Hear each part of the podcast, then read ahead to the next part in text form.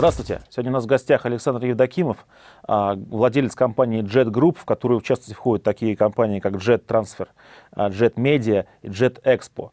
И сегодня мы поговорим о, о том, что представляет э, такой авиационный бизнес, небольшой авиационный бизнес в России. Е, Саша пришел. Да. Е, Привет. Здорово. Привет. Саша звал два года, он не приходил, наконец-то он пришел. Два года я еще так не работал. Ну, на самом деле, э, компания Jet э, Transfer занимается тем, что поступает, по сути, брокером между владельцами самолетов и, э, ну, самолетов, вертолетов. Саша сейчас сам себе расскажет. Ну, сначала о себе. Когда родился и где? Родился я в Алмате, далеко отсюда, в Казахстане, в 73 году. Ну, там же учился, закончил школу. Потом а, поехал учиться на Украину. Есть такой Киевский институт инженеров гражданской авиации. Так. Вот его я закончил а, по специальности году? в 95 году. Мы так. закончили его. Специальность была борт-инженер Ту-154. Вот тогда мы гордились, что учимся на этот самолет, будем летать. Вот, в 95 году наша авиация успешно пошла вниз. Вот, соответственно, я оказался на земле, практически не летал. Вот, э, кидал колеса там, тормоза менял самолетом. Нет, уехал в Алмату на родину а, работать, Алмату, да. да. Вот. Потом как-то попал в уже более такую коммерческую авиацию. Тогда это было ну, такое название супервайзер модное. Угу. Вот бегали с рациями по полю, обслуживали самолеты. Вот. Потом уже подвинулся ближе к этим бизнес-перевозкам. С Алматы все? Да, все в Алмате это было. Где-то 98-97 год. Угу. Летало тогда бизнес-джетов вот этих мало. Вот, но мы их обслуживали каким-то образом. Вот, и где-то в 99 году было принято решение поехать все-таки в Москву. Обслуживали Облязова и Татишева, да? Два, два клиента у вас было. Да, даже полтора. Вот. А, приехал в Москву, а, попал в ту же самую сферу, работал оператором в центре, работал также То есть ты переехал на, на рабо- рабочим? Да, работать, как на бы зарплату? собрал сумки, да. И а просто... почему? Ну, как-то из Казахстана тогда уже... Слушай, ну Москва у нас не резиновая, куда вы все едете? Вот я все-таки посчитал, что чуть-чуть места хватит, немножко совсем, уже практически последние, да. вот. А, ты закрыл за собой дверь? Да, я подумал, но потом после меня еще многие ехали. Еще я приехал. То есть она резиновая, еще резиновее оказалась, чем мы предполагали. Вот здесь в той же сфере работал какое-то время, потом попал уже ближе к вот этим брокерским услугам в отдел продаж в одной из компаний московских. Вот, э, там отработал пару лет. При каком аэропорте? Э, Внуково в основном, конечно. Внуково, да. Шереметьево, Домодедово так постольку, поскольку. Вот, Внуково тогда уже начало развиваться очень так бурно. Вот. И уже потом как-то сложилось, что решил, хватит работать на кого-то, решил рискнуть сделать свою компанию. Ну, сделал. Это какой год? Это был 2004 год. Угу. Недавно совсем. А как произошел вот этот переход, э, трансфер из э, менеджера в владельца?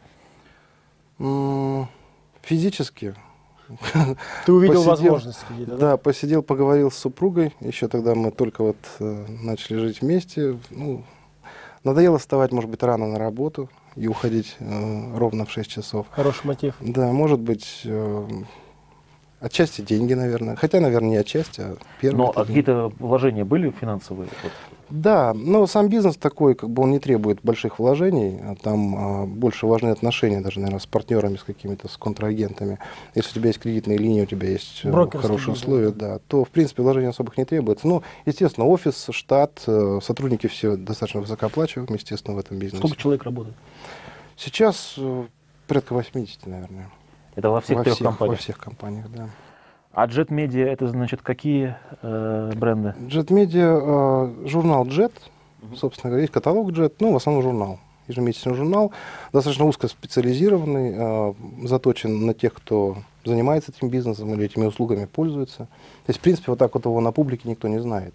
Ну, нужно пояснить, что такое, мы часто слово «джет» тут произносим. «Джет» — это э, в узком кругу называются частные самолеты, маленькие самолеты бизнес-класса, да, то есть самолеты от там от 5 до 20 мест. То есть маленькие иностранные бизнес-самолеты. Да. Чем, собственно, Александр и занимается.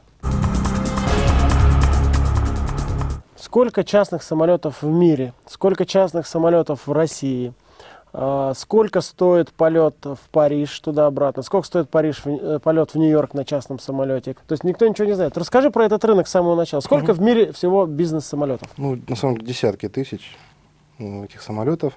Естественно, Ну, самые... десятки тысяч? Десятки тысяч. Просто смотря какие рассматривать. Если которые летают в Москве, которые здесь любят, ну, их, наверное, поменьше. А вообще, вот бизнес-авиация как таковая, деловая авиация, их десятки тысяч. Понятно. И сколько в Давай говорить про джеты с точки зрения реактивные самолеты. Реактивные частные деловые самолеты. Ну, то, о чем сколько их в Москве? Понятно, что они числятся там на западных компаниях. Да, далее, работает на Москву 300-400 самолетов, наверное. Вот парк, который обслуживает э, Россию, сейчас 300-400. наши потребности, да, это 300-400 самолетов. И Из я- них процентов, наверное, 70 принадлежат российским резидентам, так или иначе. Мгм. Людям с российским А паспортом. правда ли кто-то мне сказал, что в аэропорту Внуково э, самое большое количество вообще бизнес, э, частных самолетов, чем в любом другом аэропорту мира? Это правда? Я думаю, да. Сколько слетать туда-обратно? В Париж люди интересуются или в Нью-Йорк? Ну, в Париж ну, 30 тысяч евро, ну, 40. Нью-Йорк за сотню. 100 тысяч евро один полет в Нью-Йорк. Туда и обратно. Примерно такие цены, да. Мгм. А и сколько примерно полетов в день из Внуково выполняется? Или вообще с московского авиаузла, как вы говорите, выполняется? Московский узел, ну, э, тоже сезоны бывают, да, выходные, не выходные, но я думаю, не ошибусь, скажу, рейсов 100-150 В день. из узла, да. А, ну, до, может быть, сейчас а до кризиса ниже было? 100 чуть-чуть. До 200 То есть все-таки кризис был. в день. Падение 30%, да? Больше, Больше. больше. Я думаю, 50%. 50-60%. А кризис проходим? Назад пошли? Сейчас да. Сейчас стало легче, и реально народ возвращается на бизнес-джеты, начинает летать. Те, кто не появлялся уже там на протяжении года, какие-то клиенты сейчас начинают куда-то ездить, но в основном по бизнесу сейчас начинают. То есть раньше все и отдых, и бизнес, все это было какой-то микс. Сейчас больше как бы бизнес, туда-сюда на один день, где-то Мгм. что-то То подписать, есть лю- прилететь. богатые тоже стали экономить. Абсолютно. А почему все-таки не пользуются регулярными рейсами бизнес-классом? А, Если это бизнес, да, если это не какой-то пол- полет, условно говоря, где нужно... Да, тем более, если учесть, что в Париж летать туда-обратно 40 тысяч евро, а летать бизнес-классом туда-обратно 2 тысячи евро. То есть разница 38 тысяч евро. Почему? Ну вот здесь лучше даже вот взять у Олега Юрьевича спросить, почему же он, вот, э, почему ему больше нравится летать на бизнес-джете. Удобство. Удобство это ну, Ну, я, я по времени. согласен, что в кризис очень мало сейчас летаю. Да, но когда... Насколько я сократил в кризиса, кризис полеты, скажи? 90%, наверное. Вот. Один полет за полгода, и то с... Один э, полет за да. полгода. Ну, Саш, в твоем бизнесе получается самое главное это отношения, да? А кто-нибудь может в твоем бизнесе сделать, э, собственно говоря, компанию новую, да, придя вот, с- грубо говоря, с улицы? Наверное, нет, да? Нет, очень многие так и делают. Почему нет? Он, если он сделал в 2004 Но с имея, нуля, оп- и сейчас он лидер рынка или один из лидеров рынка, то также... и- но имея опыт как менеджер, правильно, в этой сфере? Можно. На самом деле продажа, она как бы э, без разницы, что мобильные телефоны продавать, да, что видеокамеры, что самолеты. Мгм. Вот, э, другое дело, насколько профессионализм, э, профессионализм высок да, при э, ведении такого бизнеса. То есть, допустим, вот вы сейчас можете взять мобильный телефон, да, ноутбук с интернетом, там масса компаний, где есть самолеты. Если у вас есть вот Олег э, друг, да, вот он полетит, скажет, Олег, найди мне самолет. Позвонишь в свою компанию, найдешь самолет, перепродашь ему. То есть, в принципе, тут э, таблица умножения. Все очень просто. Другое дело, когда начинают возникать какие-то э, перегибы, какие-то недочеты, ошибки и так далее. Вот как их исправлять, вот здесь нужен уже профессионализм. Здесь нужно знать, почему самолет летает, крыльями не машет, почему э, нужно заказывать тот хендинг, а не этот, почему нужно э, говорить клиенту вот эту информацию, эту нельзя говорить или наоборот. То есть здесь уже э, возникает момент Что нельзя говорить клиенту? Есть вещи, Что которые... резина, резина стерлась? Нет, нет, я имею в виду совсем другое. То есть не надо клиента грузить лишней информацией, которая будет его вводить как бы в э, дополнительные размышления. Да. Там, если я скажу, что мы сейчас сядем, допустим, где-нибудь в Самаре, и там, возможно, будет задержка с э, керосином, потому что его там просто может не быть да, в данный момент, там, ночью, потому что аэропорт, в принципе, закрыт, мы его открывали дополнительно. Если я это скажу клиенту, вот, допустим, такому, как Олег, а у него возникнет э, какая-то там иллюзия, что там, рейс пропадает, все плохо, все срывается и так далее. То есть я должен эту проблему сам решить, а ему сказать, да, ты сядешь ночью туда, мы дозаправимся, и ты полетишь дальше. То есть э, здесь нужно... Есть люди, которые выдают клиенту все, То есть нужно быть психологом здесь. Конечно, думать, кто- кто-то из клиентов есть э, дотошно относится, да, ему интересно это. А есть, которые вообще не хотят ничего слышать. То есть он один раз позвонил, сказал, сказал, что завтра вылетаю в 7 утра, там, в какой-нибудь город, вот, и послезавтра возвращаюсь. Найди мне самолет, все, пока. И с ним связи больше нет даже. Ни через секретаря, никак. И завтра с утра самолет должен стоять в аэропорту. И даже не торгуется. Есть такие, конечно. Это был не я. Но есть, есть как бы стандартно уже наработанные схемы, постоянные клиенты, которые знают, сколько что стоит, и, в общем-то, никаких изменений не будет. Конечно, могут потом возникнуть вопросы, почему вот раз дороже, не почему вот раз дешевле, а почему дороже, могут быть вопросы. Но есть такие, которые не обсуждают ничего, как бы в глобальном смысле. Но с которым даже не обсудишь э, там, вопрос бортпитания, во сколько он приедет, какая у него будет машина, чтобы подать номер там, на проходную. То есть есть такие, которые... И вот как ты эти проблемы все решишь, вот здесь уже возникает вопрос. Если ты первый раз туда пришел, в первый день это все сделал, и там не знаешь, когда, куда кому позвонить, ну, в конечном итоге будет где-то ошибка, когда клиент от тебя уйдет. Многие наши телезрители задаются вопросом, как открыть свой бизнес, если нет стартового капитала. Вот как открыть бизнес. Сервисный бизнес. Сервис. Сервис. э, Заменяет То капитал. есть, в, в принципе, что нужно? Покупатель или продавец, и ты посередине. Вложить в бизнес нужно ноль. Единственное, нужно отнош- э, отношения и быть психологом. И связи, да, какие-то там. Но связи они нарабатываются. Связи нет, здесь э, больше, наверное, строится на честном таком бизнесе, если ты А интернет, как в вашем бизнесе, он существенную роль имеет? Или так? очень. А, то есть люди ищут на интернете, Так, да? собственно говоря, в нем, наверное, ищут. Вот я слышал до этого передачи ваши про директ рекламы, вот в Яндексе Да-да-да. где-то еще. Я вот не знаю, сколько стоят другие слова, там, стиральная машина или что-то еще. А вот э, в прошлом году или в позапрошлом, вот слово э, бизнес, авиация, заказ самолета, э, была планка 18 долларов за клик. Ну, это дикие деньги, Вот да. я не знаю, насколько это много, но, Ну, по-моему, много. мы побаловались чуть-чуть, наверное, месяца два. Вбухали до чертову кучу денег. Вот, эффект небольшой оттуда, конечно. Вот, но там сидят все. То есть вот, собственно, телефон, ноутбук, да, директ реклама, и ты уже брокер.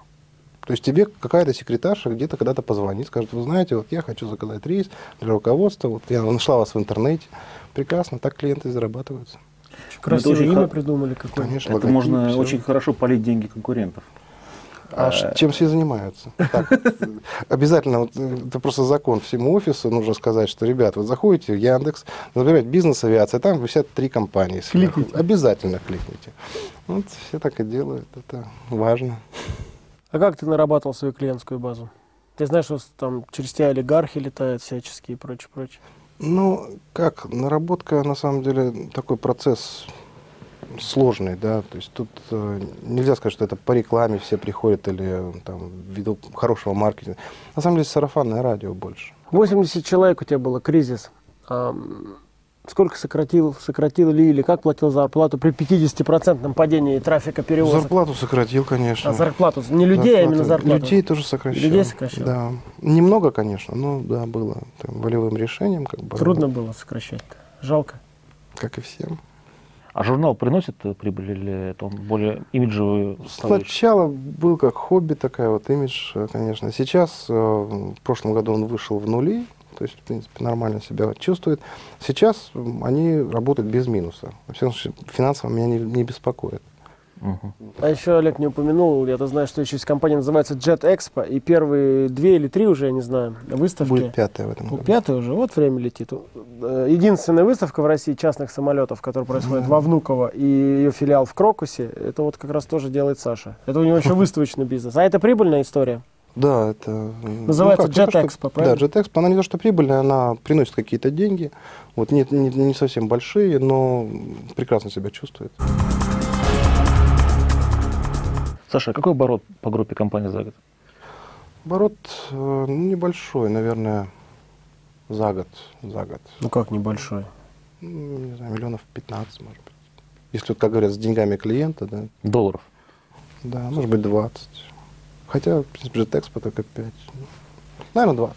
Хочу пожелать всем зрителям, чтобы вы так тоже вот 15, 25, 5 Нет, минут туда, 5 мы, минут обратно. Мы не считаем оборот, потому что Он имеет бизнес в виду Jet Expo специфический. там и так Да. далее. Бизнес Не, специфический ну вот видите, считаем 20 миллионов бизнес, компания основана в 2004 году с вложением ноль. Это уже, как бы еще раз говорит о том, что сервисные бизнесы брокерские, они востребованы. И, ну, все равно, скажи, тогда чистая прибыль какая, или что на конце остается? Немного. Сейчас особенно Пара немного. миллионов? Нет, меньше миллиона. Я думаю, там, 1500 заработать это сейчас уже хорошо. А до кризиса было лимончик, да? 800. Но опять-таки все эти деньги, они зарабатываются, тут же вкладываются. Не, ну То это есть понятно. развитие. Мы не спрашиваем, там, куда они тратятся, там, Ну сказать, да. на Ну, бриллианты да, или там ну да, реинвестмент. тратятся Просто интересно бизнес, поэтому. рентабельность бизнеса понять. Но опять-таки в этом бизнесе некуда вкладывать, чтобы были какие-то активы. Да, ты можешь там купить там 5 Ну вот машин. Джет э, Экспо придумал, Но э, это не Media. актив, это Ну туда же нужно было э, инвестицию какую-то сделать. ну чуть-чуть. Опять-таки, это же ты продаешь площадь, эти деньги возвращаются через месяц. Но у меня по JetExpo там есть 20 флагштоков. Короче, ты не любишь бизнесы, в которые нужно инвестировать, я понял. Риски, риски не люблю. Ты любишь бизнесы, где быть рядом. Ну да, да. Но оно как бы проще немножко. Хотя мечта, конечно, есть там о каком-нибудь аэродроме, там, аэроклубе, какие-нибудь. э, Мы сейчас продаем эти маленькие самолетики, вертолетики. То есть, конечно, А, это... ты еще молчишь. Это же еще эксклюзивный дистрибьютор компании Bell вертолетной американской. Самая Да. большая вертолетная компания, насколько я знаю. В США. производитель. В США. Не- не И, че- и честно, да? М? И самолетов еще. И самолеты Cessna, да. Cessna. Ну, маленькие, которые вот винтовые. Ну, Cessna это огромная тоже компания. Да. У вас эксклюзив на Россию, да? Россия, Казахстан, Украина. Продается потихоньку? Потихонечку, да. Не так, чтобы, конечно, очередь стояла там и звонков шквал, но То продается. все-таки у нас в России предпочитают э, джет, э, реактивные самолеты, да? А, Да нет, это разные просто ниши. Эти маленькие самолеты для себя. Вот как хочешь купи себе самолет и летай как на работу, там, не знаю, куда-то еще. Другое дело, что у нас рынок не развит в этом отношении, и законы абсолютно непонятные. Мгм. Поэтому не так, как в Штатах или в Европе. Там это покупается как средство транспорта. Здесь То есть авиационный бизнес в России двойной геморрой. Как Тройной, сказал бы да. прокто- проктолог. Тройной? тройной, наверное, даже. Это сложный бизнес, реально сложный. То есть э, все проблемы, которые есть, они основаны не на том, что вот если в Европе там строишь какой-то А бизнес, когда, думаешь, будет либерализация этой штуки? Да все ждут вот-вот-вот, вот-вот, э, обещают, кормят завтраками по поводу новых законов, новых правил, но вот ВОЗ и ныне там. То есть вот сейчас новые программы по ФП и ВП, новые правила полетов и так далее, там, с ноября они вступят в действие. Может быть, что-то изменится, но дойти до той э, схемы, как в Европе или в Штатах, нужно просто взять, заменить людей там вверху, да, и просто там, новые свежие головы, там, молодые, которые просто перелопарят все эти Чтобы дела. нашим зрителям было понятно, речь идет о, о идет о так называемой малой авиации. То есть она в России просто в роли пасынка за- забита. То есть большие самолеты, вот эти рейсовые, аэрофлот, там, трансаэро, ля-ля-ля, они летают, а мы говорим про маленькие частные самолеты, про, реактив... э, про винтовые самолеты. То есть перелететь из Москвы там, в Орехово-Зуево или с Орехово-Зуева в Самару. То есть вот эта малая авиация, она зарегулирована и практически она повязана по рукам и ногам. Большая проблема. На самом деле во всем мире э, малая авиация является фундаментом большой авиации. А у нас э, вот парадокс такой, что наши, э, может быть, власти рассчитывают, что они работают от схемы безопасность полетов превыше всего. Да? А безопасность достигается чем? Максимальный уровень, когда никто не летает. Вот фактически, ну это на самом деле не, не так смешно, потому что развития нет. Есть тормоза. Не, ну а, тупости много. Я, как ты же знаешь, как владелец бывший, ну да. два года, я в кабине пилотов западных провел много. У меня были немцы, конечно, они там на посадке во Внуково так вы рассказываются, что там волосы дыбом стоят. Самые большие расстояния, например, между самолетами, э, ну, и когда идущими на посадку. Да. Самые большие расстояния там по ширине и так далее, и так далее. Причем реально это никакой э, не приносит э, безопасности, а более того, зачастую, ну, они мне это убедительно доказывали, это ведет к обратному эффекту. Более опасно становится, потому что самолеты далеко летают, потом там приоритеты больших судов над малыми и так далее, и так далее. То есть куча нонсенса, что для западных пилотов, влетающих в русское пространство, они просто шокированы происходящим в небе. Ну уж я не говорю про так называемую знаменитую вещь закрытие неба. Это вообще, по-моему, нигде кроме США и России не практикуется. Ковер Когда летят да. первые лица государства, закрывают небо. А пилоты кричат, это я лично слышал, у нас бензин заканчивается, 10 минут там, все, сейчас бензин кончится. Они говорят, небо закрыто, Внуково, все, первый борт летит. И там, хочешь так приземляйся, хочешь так. Тупость Да. российская. Подтверждаешь мои слова? Да, фактически так и есть. Просто эти все вопросы решаются, на самом деле. Есть, велосипед не надо изобретать, берите любые правила, европейские, западные, США. Там все то же самое, только там все более flexible, там люди с пониманием ко всему относятся, и все развивается. А здесь, к сожалению, пока нет. Саша, у нас есть э, регулярная рубрика. Нужно посмотреть в камеру сюда и увидеть там а, парня, который хочет стать а, Того самого менеджера, который нас смотрит и устал работать на дядю, говорит, а как бы мне бы бизнес свой замутить? Да, вот посоветуй Что что-нибудь пожелать, ему. Посоветовать. э, Реально, как ему найти нишу? Можешь такой монолог пятиминутный? Как, что ты думаешь, как найти нишу? Какая это может быть ниша? Чего не бояться? Как сделать? Просто вас, то есть мы прекращаем задавать вопросы, ты все расскажи, глядя. Вот туда, где горит красная кнопочка. Да. Ну, на самом деле, если вот э, там будет два человека сидеть, да, первый, который будет молодой совсем, вот там, после школы. Молодой после Вася и старший да. Петя. А старший Петя, который вот сейчас работает где-то и уже устал вставать рано, да, и э, по звонку приходить на работу и с нее уходить.